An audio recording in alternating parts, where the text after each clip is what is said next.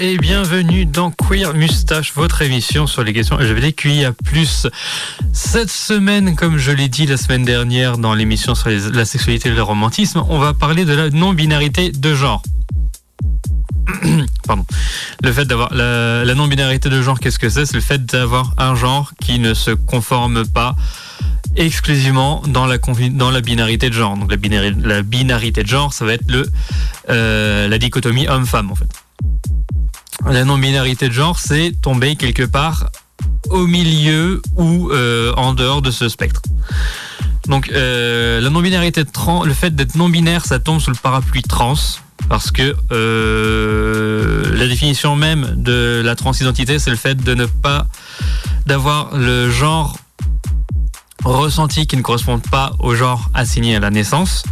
Donc euh, toutes les personnes non binaires rentrent dans le enfin le concept de non-binarité rentre euh, dans la définition de du concept de transidentité.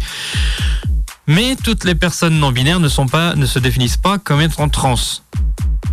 Donc par exemple, il va y avoir des personnes qui vont se considérer comme genre ou demi, qui vont se définir, autant pour moi, comme genre ou euh, bigenre ou euh, demi-genre, et euh, sans pour autant se considérer comme étant transgenre. Donc voilà, c'est c'est l'un n'implique pas nécessairement l'autre.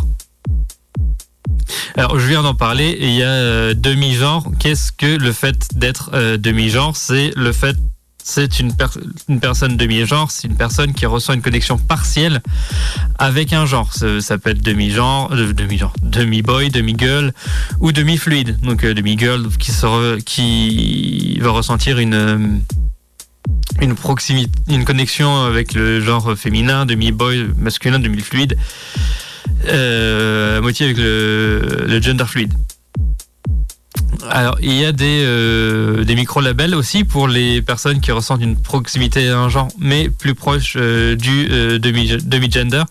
Ça va être ce qui va être qui va être appelé non-binary, non-binary woman ou non-binary girl et non-binary boy ou non-binary man. Il y a aussi les personnes genderfuck qui jouent délibérément avec justement les euh, les, attentes des, des, genres en fait, des attentes de genre, et elles vont s'amuser à, euh, enfin elles vont elles vont s'exprimer en mélangeant les ou en combinant des, des signaux qui vont être associés à euh, un genre en particulier. Par exemple, dans mes recherches, j'ai vu une une personne qui, qui portait la barbe, qui, qui portait des, des vêtements de travail masculin, mais qui euh, portait aussi un manteau euh, considéré comme étant euh, féminin. Parce que c'est c'est les années 1800, fin des années fin des années 1800, donc ça commençait vraiment à Enfin, c'était les, les vêtements étaient très genrés à l'époque et le fait, enfin, un vêtement, pour les femmes, c'était tout de suite, euh, c'est reconnu du, premier coup d'œil. Donc euh, ça c'était c'est genderfuck. Euh, gender non conforming, ça va être euh, les personnes qui ne se conforment pas aux stéréotypes de genre. C'était c'était dans le nom. Et euh, il va y avoir les personnes diamoriques qui sont les personnes non binaires ne rentrant pas dans la dans la binarité de genre dans le oui puisque sont non binaires. Euh, les orientations sexuelles cis ne peuvent de fait pas leur correspondre et donc du coup ils ont créé des nouveaux termes. Ça va être tout ce qui va être terme de les relations galactiennes que que je vais rappeler euh, ensuite. Mais euh, avant, je voulais faire un, un petit euh, un petit euh, rap, un petit, enfin une, histoire des des de la non-binarité. Parce que bah, la semaine dernière, j'ai fait une histoire de la sexualité, donc je vais faire la même pour la, pour la non-binarité. Euh, ce qu'il faut savoir, c'est qu'il y a la plupart des cultures non occidentales qui euh, comportent trois ou plus de genres. C'est euh, le problème, c'est que l'Europe, ce qu'on appelle l'Occident, euh, durant la colonisation, elle a imposé son sa binarité de genre. Et donc ces genres supplémentaires ont été supprimés durant la colonisation. un des genres supplémentaires qui a été utilisé pour et qui est connu, c'est le Two-Spirited, qui va être utilisé par les Premières Nations de l'Amérique. Euh, quand je dis euh, Amérique, je parle du Canada jusqu'au jusqu'au Chili. C'est euh, mais enfin elles sont plus mais celles de celles de des USA, des États-Unis, pour sûr, ont décidé du de l'emploi du terme euh, two-spirited. Et encore, le terme two-spirited sert à... il sert à... C'est un, terme parapluie qui va rassembler toutes les identités de genre amérindiennes qui ne rentrent pas dans la dichotomie homme-femme. Euh, excusez-moi. Donc du coup, oui, euh, enfin, recouvre toutes les toutes les euh, identités de genre qui ne sont pas hommes ou femmes. Donc du coup, c'est c'est comme ce que je viens dans les là, c'est l'Antiquité. en Mésopotamie, il y avait des références à des individus qui n'étaient ni hommes ni femmes.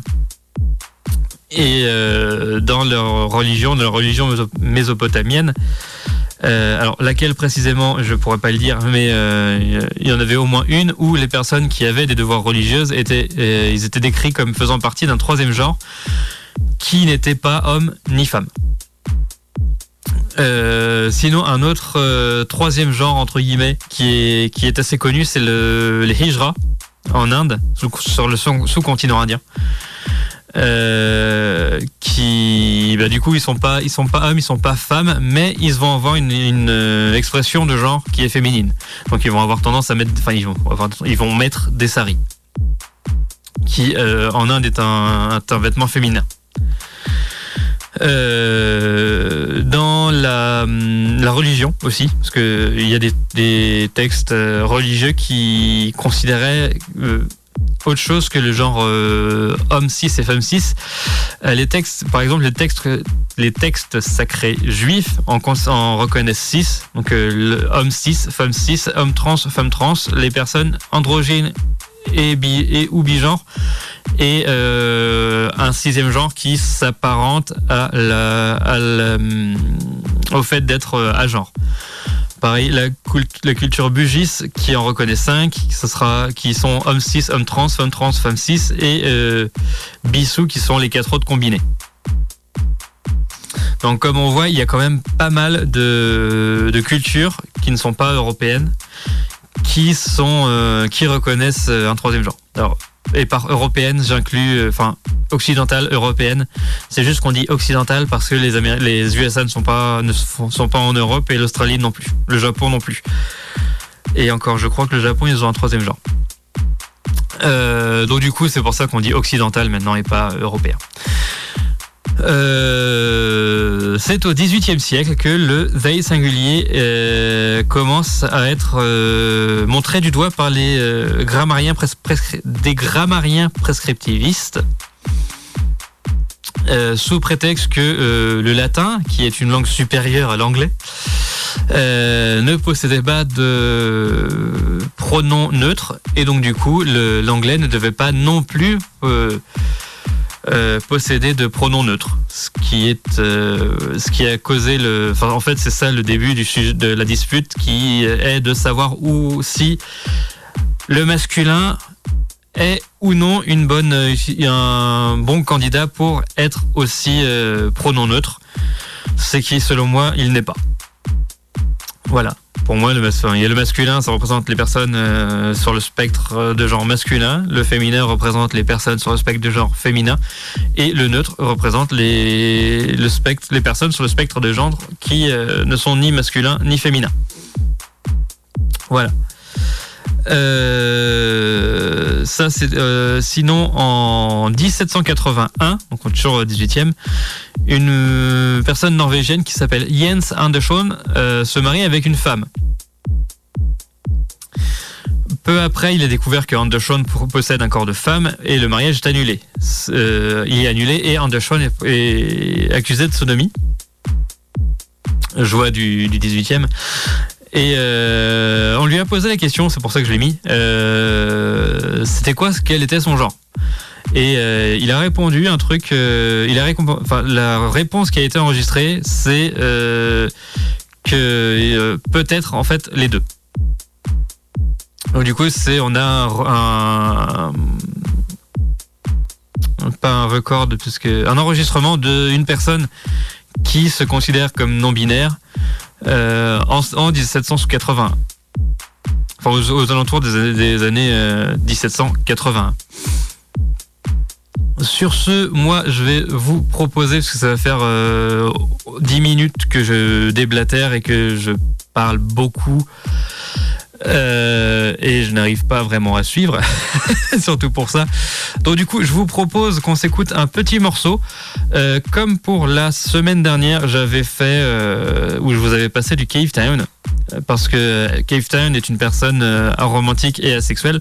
Ce que je trouvais et je trouvais ça super intéressant de bah, justement de faire, de mettre en valeur les personnes qui sont, euh, enfin une, un, un, une artiste un artiste euh, qui soit euh,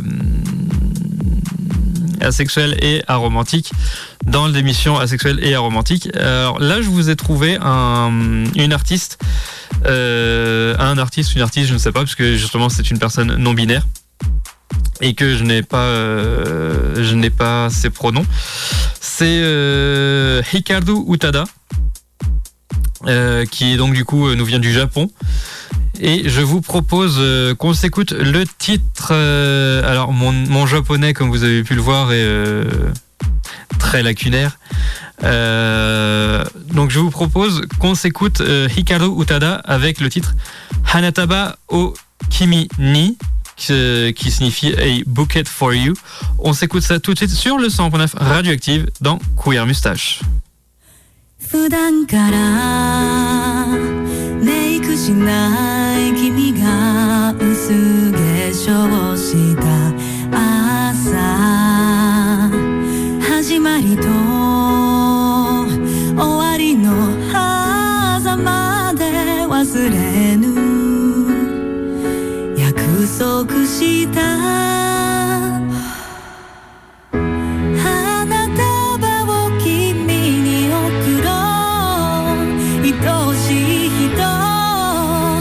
到心。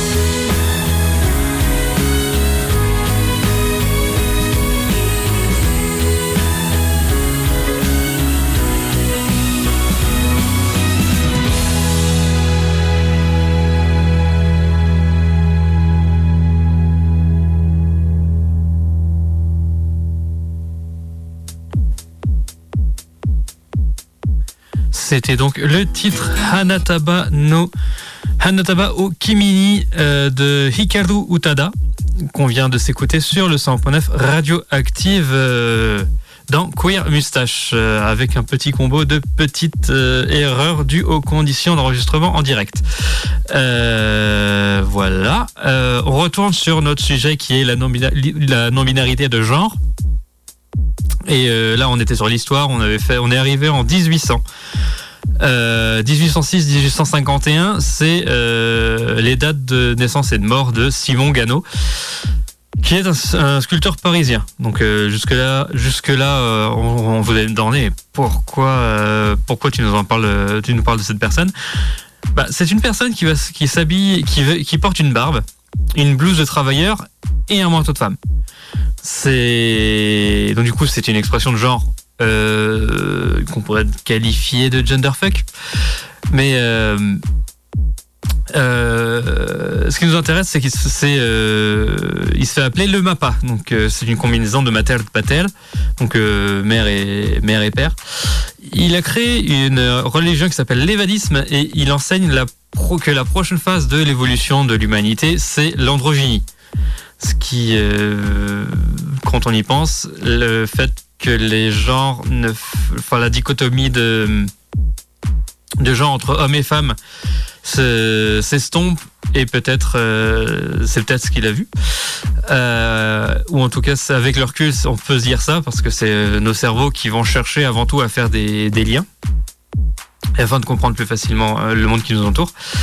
Donc du coup, euh, le MAPA, il, dit que la prochaine phase de l'évo- de l'évolution humaine, c'est l'androgynie. Donc euh, voilà, il y aura plus d'hommes, il y aura plus de femmes, on sera tous tous tous neutres. Et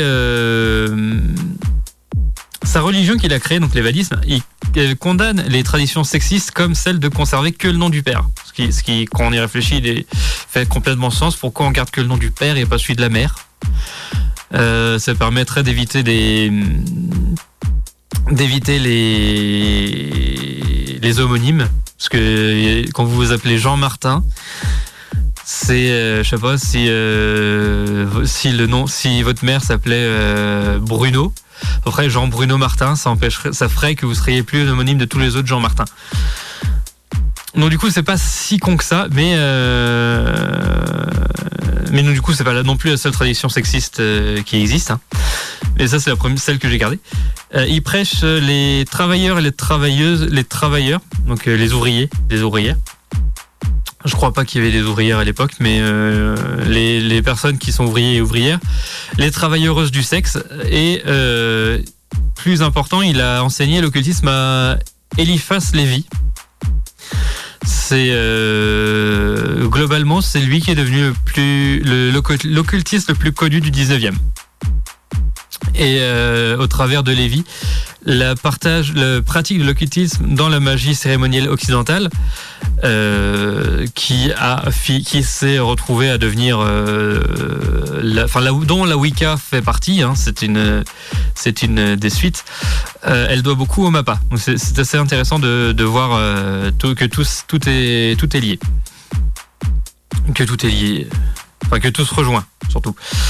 Euh, surtout que la, Wicca soit, euh, qui est une des religions les plus euh, ouvertes, ou en tout cas considérée comme étant une des religions les plus ouvertes, euh, est, été, plus ou moins été créée par le par une personne qui qui était non binaire.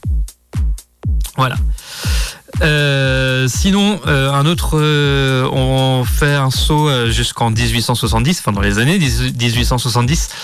Je ne sais pas si vous avez entendu parler du terme uraniste ou uranien pour parler des personnes gays.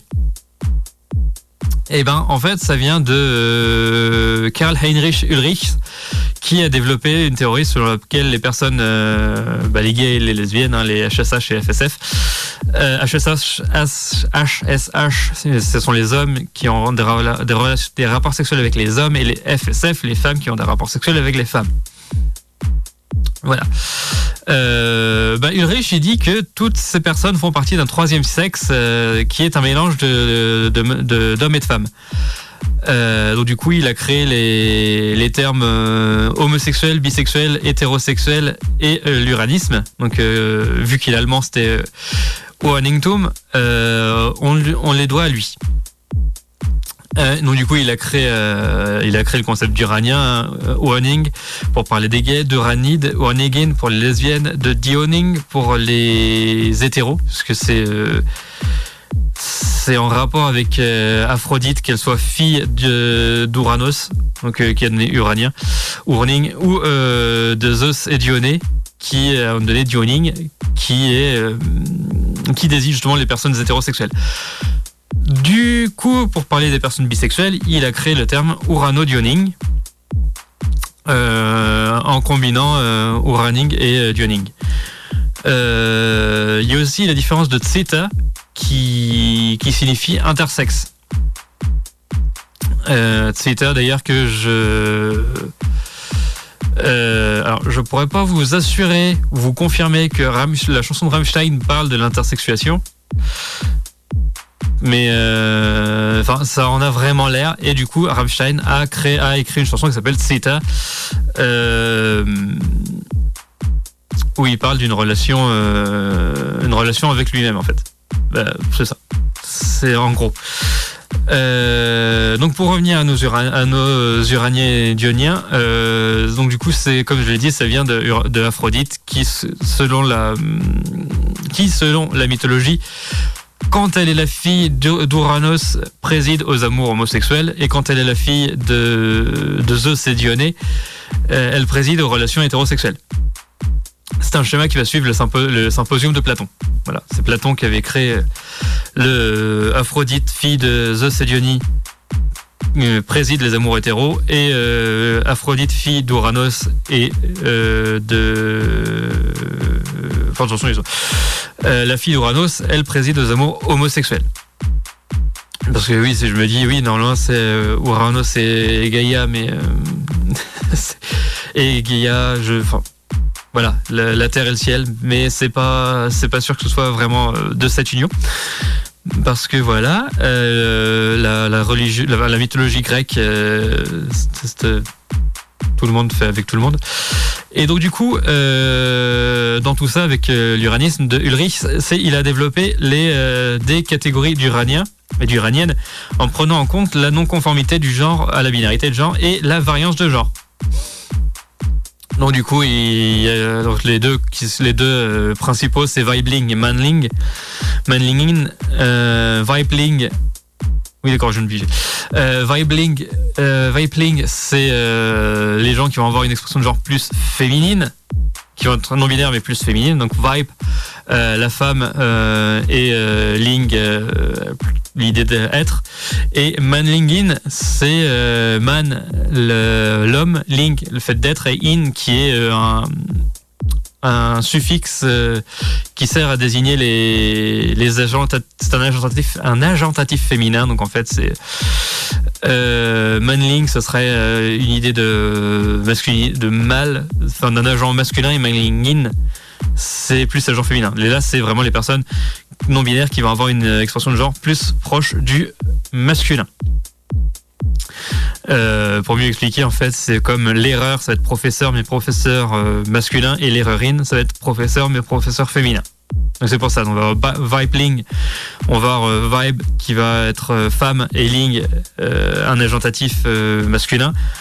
Et en opposition avec Man, Manling, Manlingin, qui va être Man, qui va être l'homme, et Lingin, qui va être un, un agentatif féminin. En tout cas, c'est comme ça que je comprends. Euh, on va arriver en 1800, dans les années 1880 avec la première chirurgie de conversion, génitale connue. Euh, la date est disputée avec une autre qui a, été, faite dans les années 1930 et ça dépend de ce que vous entendez comme euh, que vous entendez par chirurgie de conversion génitale ou de chirurgie de, réassignation sexuelle. Donc ça c'est les premières chirurgies pour changer de sexe date des années 1880 ou des années enfin entre 1880 et les années les années 1930. Voilà.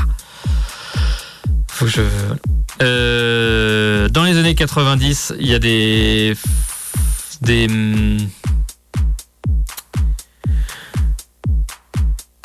Les notions, euh, enfin bref, les années 90, ce qui est des groupements de personnes, voilà, qui se basent sur les drapeaux, les drapeaux, les, les travaux de, Ulrich qui euh, remettent en cause les identités euh, LGBT, enfin qui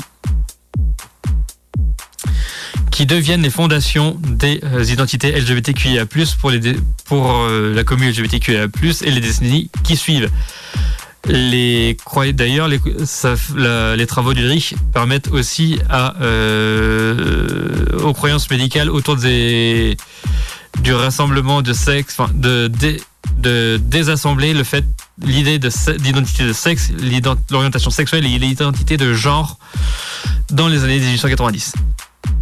Donc c'est bon, en, en 1900, on sait que le sexe, l'orientation sexuelle et l'identité de genre, c'est pas euh, l'un n'influence pas l'autre. Voilà. Je vais y arriver. Euh, donc du coup voilà.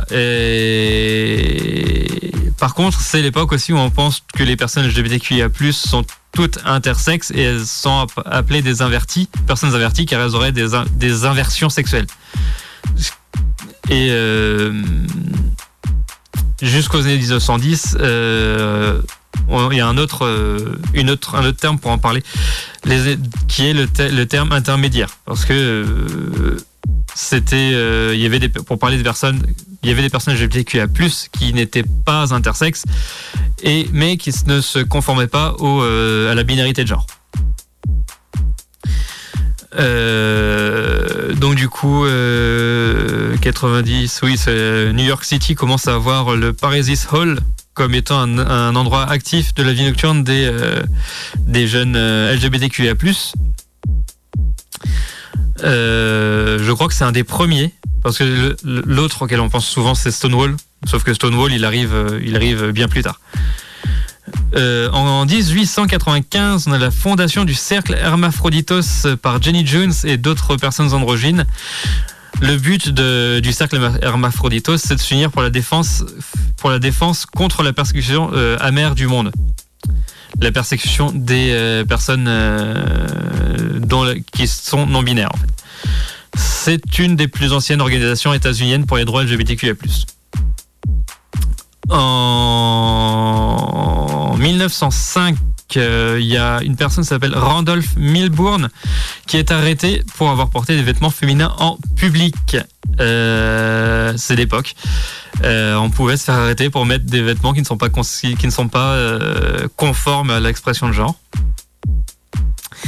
Et euh, il dira que même s'il est physiquement un homme, intellectuellement et spirituellement, même si on va citer, même si je suis physiquement un homme, intellectuellement, et spirituellement, je ne suis ni homme ni femme. C'est une des déclarations qui a été faite par Randolph Milburn. Dans les années euh, 1910, euh, il y a Magnus Hirsch- Hirschfeld qui crée le mot travesti pour, dé- pour euh, désigner les identités transgenres.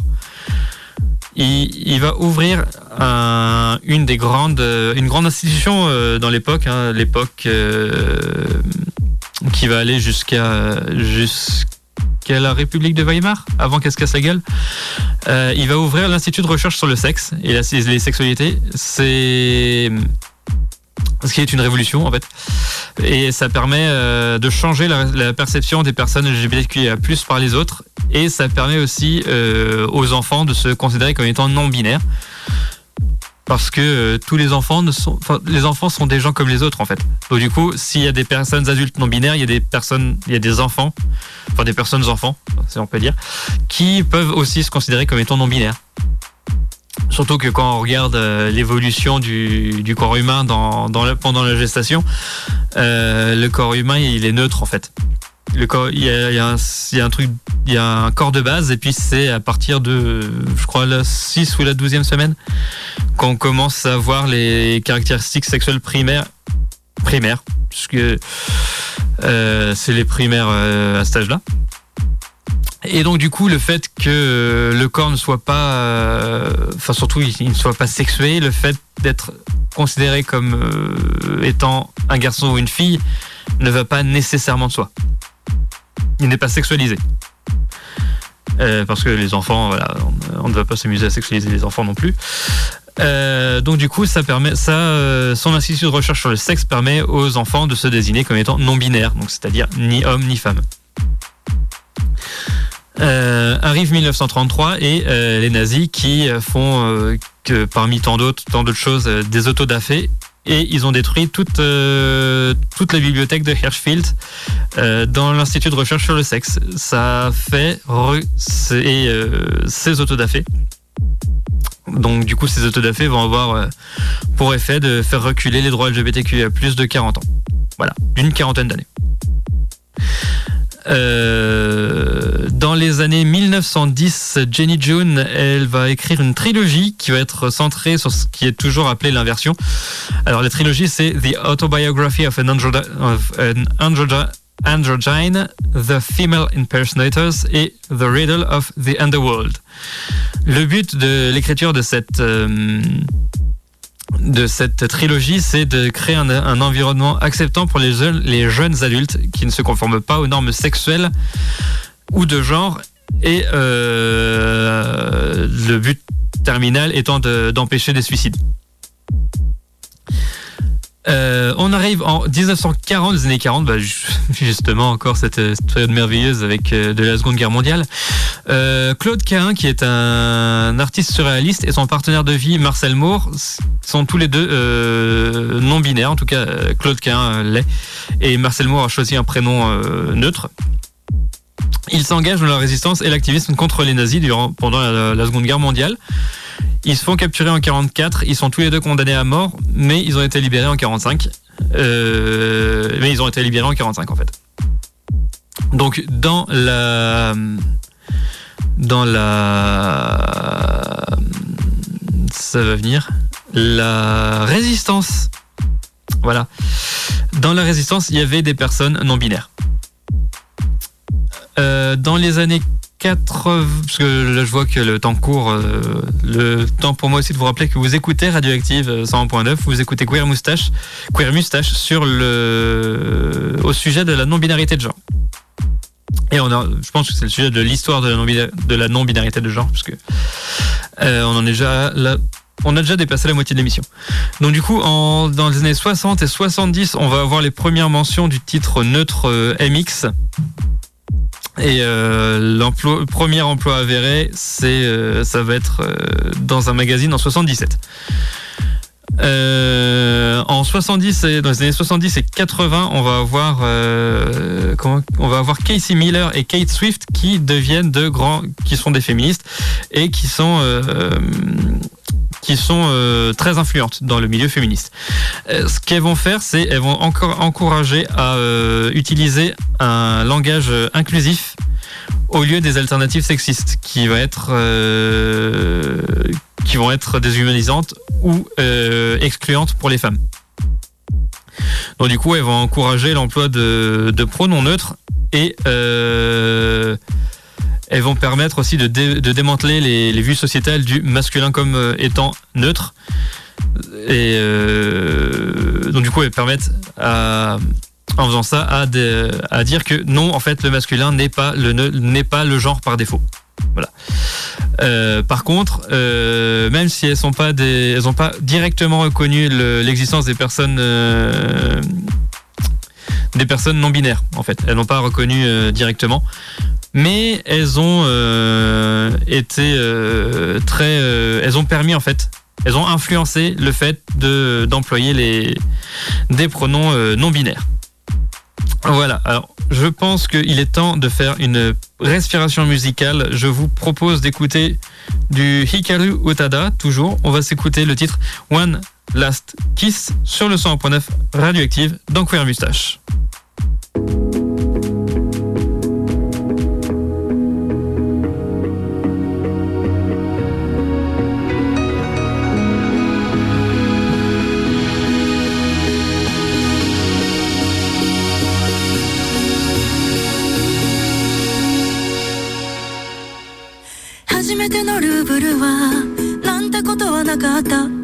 私だけのモナリザもうとっくに出会ってたから初めてあなたを見たあの日動き出した歯車止められない喪失の予感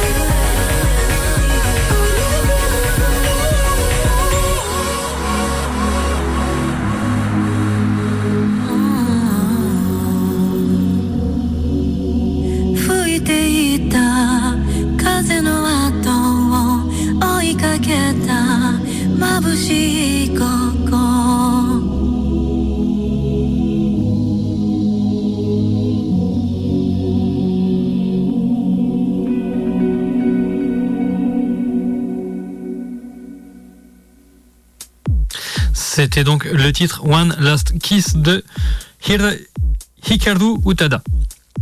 Voilà, dont je, avec mon japonais euh, très lacunaire.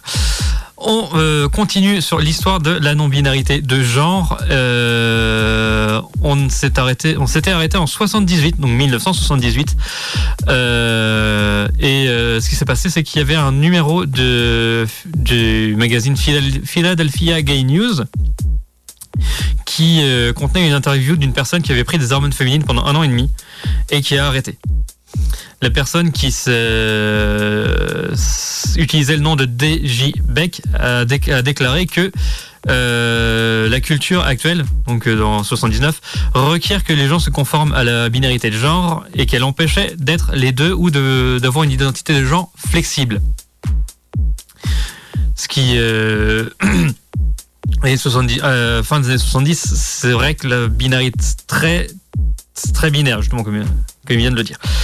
Euh, en 79, il y a euh, alors un début de schisme dans la communauté LGBTQIA+, avec Janice Raymond qui écrit le titre le livre Transsexual Empire et où elle décrit sa théorie du complot, une théorie du complot transphobe où elle demande aux femmes cis de craindre les femmes trans.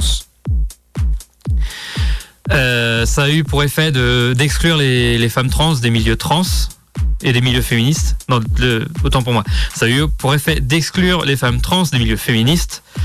Et euh, ça a rendu la compréhension des transidentités plus difficile en général. En réponse, il y a eu un mouvement d'études transgenres euh, qui a démarré avec un essai écrit par Sandy Stone en 87 et euh, tout ça, on a, ce qui en découle de tout ça, c'est qu'il y a eu le terme TERF, donc trans exclu, euh, enfin féministe radical qui exclut les trans globalement. Et euh, et donc voilà, c'est tout, tout, ça a commencé en 79. Donc par exemple, une TERF connue, c'est J.K. Rowling. Dans les années 80, le DSM en est à sa troisième édition et il inclut un trouble de l'identité de genre qui euh, va permettre de diagnostiquer les, personnes comme étant transsexuelles ou transgenres. À l'époque, c'était encore euh, transsexuel le terme. Obtenir ce diagnostic était devenu une, devient une, étape nécessaire pour beaucoup de personnes trans qui souhaitent justement transitionner. Donc euh, globalement, ce qu'il fallait dire aux personnes trans, donc c'est bah, pour qu'on vous autorise à changer de, à faire une transition, faut que vous euh, soyez considéré comme étant malade. On est, on est au tout début des, euh, des droits LGBTQIA+, et ce sont les droits euh, avant tout des personnes gays, lesbiennes et bi qui, ont, qui connaissent une ouverture. Donc, et je, de mémoire, hein, les, c'était en 97 la suppression de l'homosexualité de la liste des maladies mentales de l'OMS et c'était qu'en 2019 pour la transidentité. Donc voilà. Euh, on est, sur une ouverture des, droits, mais il y a encore du chemin à faire. Euh, donc du coup, on retourne sur, notre histoire. Donc ça, c'est, on va partir aux années 80-90 avec euh, Michael Spavik qui utilise dans ses livres de maths les pronoms he himself au lieu de he himself et il l'utilise pour pour éviter d'indiquer le genre d'une personne en fait. C'est c'est non Euh, il y avait déjà des pronoms qui qui ressemblaient euh, des pronoms non binaires qui avaient été créés, voire même euh, les mêmes. Mais le fait que Spivak ait popularisé ces pronoms a fait que les pronoms sont connus maintenant comme les pronoms he himself sont connus comme les pronoms Spivak. Voilà. Donc années 80, années 90, on commence à avoir des pronoms, des pronoms neutres qui qui, apparaissent. Euh, en 90, la conférence gay et lesbienne des Premières Nations choisit le terme Two Spirited comme un terme parapluie pour regrouper toutes les identités de genre ne correspondant pas à la qui n'entre pas dans la binarité de genre occidentale. J'en ai parlé au début de l'émission. 90 euh, toujours, le manifeste bisexuel qui est publié dans le zine euh, Anything That, Moves déclare un soutien explicite des, personnes non binaires. Euh, toujours 90, The Welcoming Congregation, Handbook, définit le terme gender queer comme une personne dont l'identité de genre transcende le, le, système de genre polarisé par la société. De la société, autant pour moi. Donc euh, gender queer, c'est tout ce qui est non-binaire. C'est une... Euh, c'est toujours une identité qui est utilisée par certaines personnes euh, de par le monde.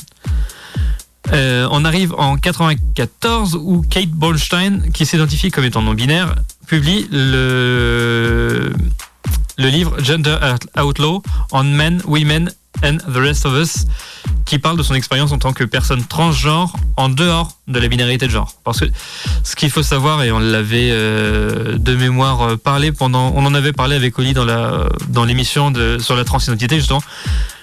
Toutes les personnes transgenres ne, ne vont pas euh, entrer justement dans la binarité de genre. Et comme je dit au début de l'émission, toute non-binarité de genre en fait est incluse de fait dans le sous le parapluie euh, transgenre, même si des personnes non binaires ne pourront pas se considérer comme étant trans. 95, euh, c'est la création du terme neutre par euh, H. A. Burnham, donc qui se considérait, qui se qui se définissait elle comme étant neutre aussi. en 98, la communauté trans sur Internet Sphere communauté Sphere, qui est une communauté, trans sur Internet, euh, utilise les mots queer gendered et polygendered comme termes parapluie qu'on pouvait utiliser l'un comme l'autre euh, de façon interchangeable et qui rassemble tous les genres en dehors des genres binaires. Euh, en, justifiant ça avec le fait que des personnes rencontraient des difficultés en cherchant une transition dont le genre d'arrivée serait ambigu. Donc euh, ça c'est les années 90. À la fin des années 90, au Japon, on commence à avoir des gens qui s'identifient ni homme ni femme et qui s'identifient comme le genre X. Euh, gender queer, c'est utilisé par Transgender Menace. Et c'est bon, c'était pas le. Donc du coup, oui, Transgender Menace utilise, euh, et le premier texte a utilisé le terme gender queer en 95. Dans les années 2000, Alex McFarlane Farlane est considéré comme étant la première personne trans à obtenir un acte de naissance avec un sexe indéterminé et la première personne australienne, puisque c'est une personne australienne, à avoir un passeport avec X comme, marqueur de sexe. En 2009, l'Inde commence à permettre aux personnes en dehors de la binarité de genre à définir leur genre comme autre sur les, les bulletins soumis à la commission euh, électorale. En 2010, les forums de l'AVEN, donc euh, le, réseau d'éducation et de visibilité sur la sexualité, utilise le terme demi de demi-romantique afin de créer le terme demi-guy et lance la, création d'une pléthore de, demi-genres. En 2011, le Bangladesh suit l'Inde en, en permettant l'emploi du genre autre. Euh, en 2012, c'est la première journée non binaire euh, qui est créée par euh, Cathy von Loon le 14 juillet 2012 et de mémoire, c'était fait parce que la date avait été choisie le 14 juillet car elle était en pile au milieu entre la journée internationale de la femme, donc qui se situe le 8 mars, et la journée internationale de l'homme qui se situe le 19 novembre. Euh, ça, prouve. ils auraient aussi pu le mettre en hiver entre le 19 novembre et le 8 mars, mais ils ont pris le 14. Ce qui est bien aussi avec le 14, c'est qu'on peut faire des défilés vu que c'est en vu que c'est en été. Euh, c'est plus pratique. Euh. Donc du coup, j'en suis là. Euh, ouais, c'est première journée non binaire. Le 2013, le DSM, qui en est à sa cinquième édition, euh, remplace le trouble de l'identité de genre par la dysphorie, le trouble de la, dysphorie du, genre. Dans, l'optique de dépathologiser les personnes trans. En, parce que là on a que du positif, mais il y a aussi des trucs un peu moins, un peu moins positifs. Le 4 novembre 2013, euh, Sarah Fleischman, donc qui est une personne agent genderqueer utilisant le pronom they, est agressée pour avoir porté des vêtements non conformes à, euh, à son genre qui est perçu par les autres. Quand il s'est endormi dans le bus, il y a quelqu'un qui a mis le feu à sa jupe parce que c'était parce que bah, Sacha portait une jupe au moment, au moment-là, et euh, Sacha s'en sort avec des brûlures au second et troisième degré. Dans les semaines, donc du coup, euh, dans les semaines qui suivent, il y a euh, des alliés qui vont faire des défilés, qui vont nouer des rubans arc-en-ciel et qui vont lui écrire des lettres de soutien. Il y a un livre de non-fiction qui explore l'incident en détail et il s'appelle The 57 Bus. Parce que ça s'était passé dans le bus 57, mais je ne sais plus dans quelle, dans quelle ville ça s'était passé. Euh, on saute en 2014 où la Cour suprême d'Inde vote en faveur de- des droits et de la reconnaissance légale des personnes s'identifiant comme femmes trans et connues sous le nom de Hijra. 2014, c'est aussi l'année où, Fa- où Facebook est permis à ses utilisateurs d'utiliser, de définir son genre avec un éventail de 50 possibilités, d'une cinquantaine de possibilités. Euh, de mémoire, c'est aussi possible de ne pas répondre à cette, euh, question. Euh, 2014, toujours la communauté, trans de Twitter, euh, de Tumblr, et non pas Twitter, a créé plein de euh, des centaines de pronoms noun self. Donc c'est des pronoms qui vont permettre euh, à une personne de choisir un nom, un nom commun, afin d'avoir une euh, une définition plus précise de son identité, de son identité de genre. Toujours en 2014, une pétition con- contenant plus de 47 000 signatures demande aux USA la reconnaissance des genres non binaires à l'échelle fédérale. On arrive en 2015 et en 2015, il- le Népal euh, permet la mention de genre X sur les passeports. Un journaliste de RTE, donc la télé euh, irlandaise, fait son coming out gender fluid. Miley Cyrus euh, explique ne pas se reconnaître dans la binarité de genre et le guide du Washington Post est mis à jour pour permettre, l'utilisation du they sing- singulier. Euh, la décision est motivée par le fait de, par la visibilité grandissante des personnes non binaires. En 2016, la American Dialect Society élit le they singulier comme mot de l'année 2015. Euh, L'Oregon et la Californie permettent l'utilisa- l'utilisation d'un genre non binaire, mais il est difficile de faire modifier ses papiers d'identité, quoique la Californie commence à émettre des permis de conduire non binaires. En 2016, le recensement australien permet de définir son genre comme autre, option choisie par 1300 personnes. C'est euh, c'est un début, et puis vu que les gens vont ont commencé à utiliser le genre autre, d'autres personnes vont dire bah oui, euh, y a des je ne suis pas la seule personne, c'est pas c'est pas quelque chose de mal. En 2017, la Californie passe le Gender Recog- Recognition Act et qui permet la création de documents non binaires. DC permet elle aussi en 2017 la création de documents d'identité non binaires, donc euh, ce qui va être carte d'identité et euh, permis de conduire. DC, c'est Washington DC. Euh, Malte propose euh, le marqueur de genre X dans ses documents officiels aussi en 2017. La Cour constitutionnelle allemande juge la suppression de mention de genre euh, dans les registres ou la proposition d'une option de genre en plus de hommes et femmes pour les papiers allemands. En en 2018, euh, là c'est l'État de Washington qui permet le marqueur de genre 8X. Euh, c'est aussi le jour où euh, euh, où le terme latinx, latinx est ajouté au Merriam-Webster Dictionary. Euh, octobre 2018, c'est le premier jour international des pronoms avec 25 participants, donc 25 pays participants. Euh, en 2018, euh, la ville de Washington DC permet l'emploi de non-binaires comme option de genre dans son système éducatif. Et la ville de New York et les Pays-Bas commencent à proposer des documents avec le genre X. En 2019, Google publie 53 emojis avec euh, une apparence neutre de genre. C'est les emojis, alors soit ils sont gris, soit ils sont orange, les habits. En 2019, le recensement canadien permet de les réponses de genre non binaires et sépare le sexe de naissance du genre. Donc ça c'est 2019. En 2020, le Canada de Rokena, donc euh, démocrate, propose le Gender Inclusive Act qui permettrait d'employer, qui permettrait, ouais, permettrait d'employer la mention X sur les passeports. Euh, 2021, c'est en Islande. Les hum, les entreprises et les offices gouvernementaux permettent l'utilisation de non-binaires autres et ne pas répondre euh, quand il s'agit de remplir l'identité de, genre.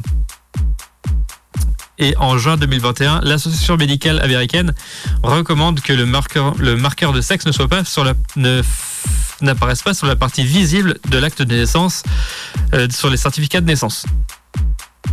Euh, parce que oui, c'est. Alors moi, la façon dont je l'ai compris, c'est euh, comme quand on demande un acte de naissance, euh, on peut demander l'acte total ou seulement les, les hum, une partie si on n'est pas la personne, en fait. Si on n'est pas la personne ou la famille immédiate de la personne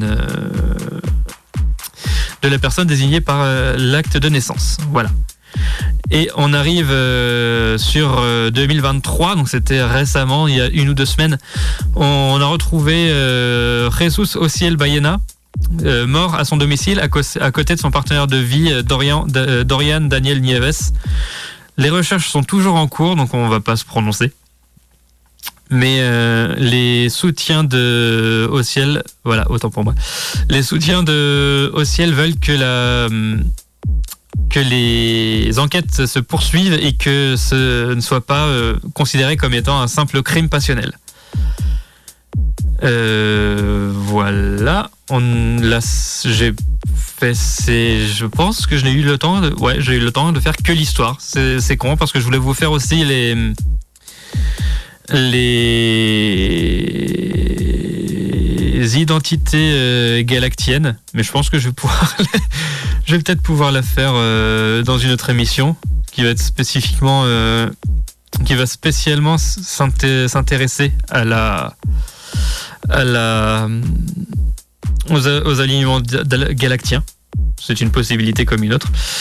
Et euh, vu qu'on en est quand même sur la fin, je propose qu'on se quitte avec le titre Kimi ni Muchu de Hikaru Utada et euh, Kimi ni signifie euh, I'm crazy about you. Donc on s'écoute euh, Kimi ni Mucho sur le 100.9 radioactive dans Queer Mustache.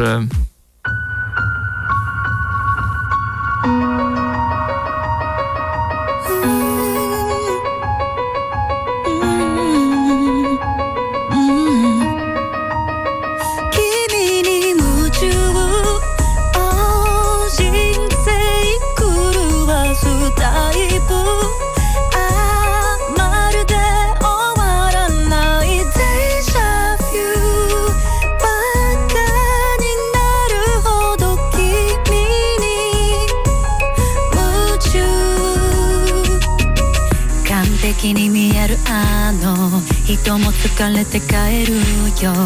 才能には副作用。栄光には影がつきまとう。驚くのドアが閉まる。靴と鎧を脱ぎ捨てる、ここから先はプライベート。心の損得を考える。余裕のある自分。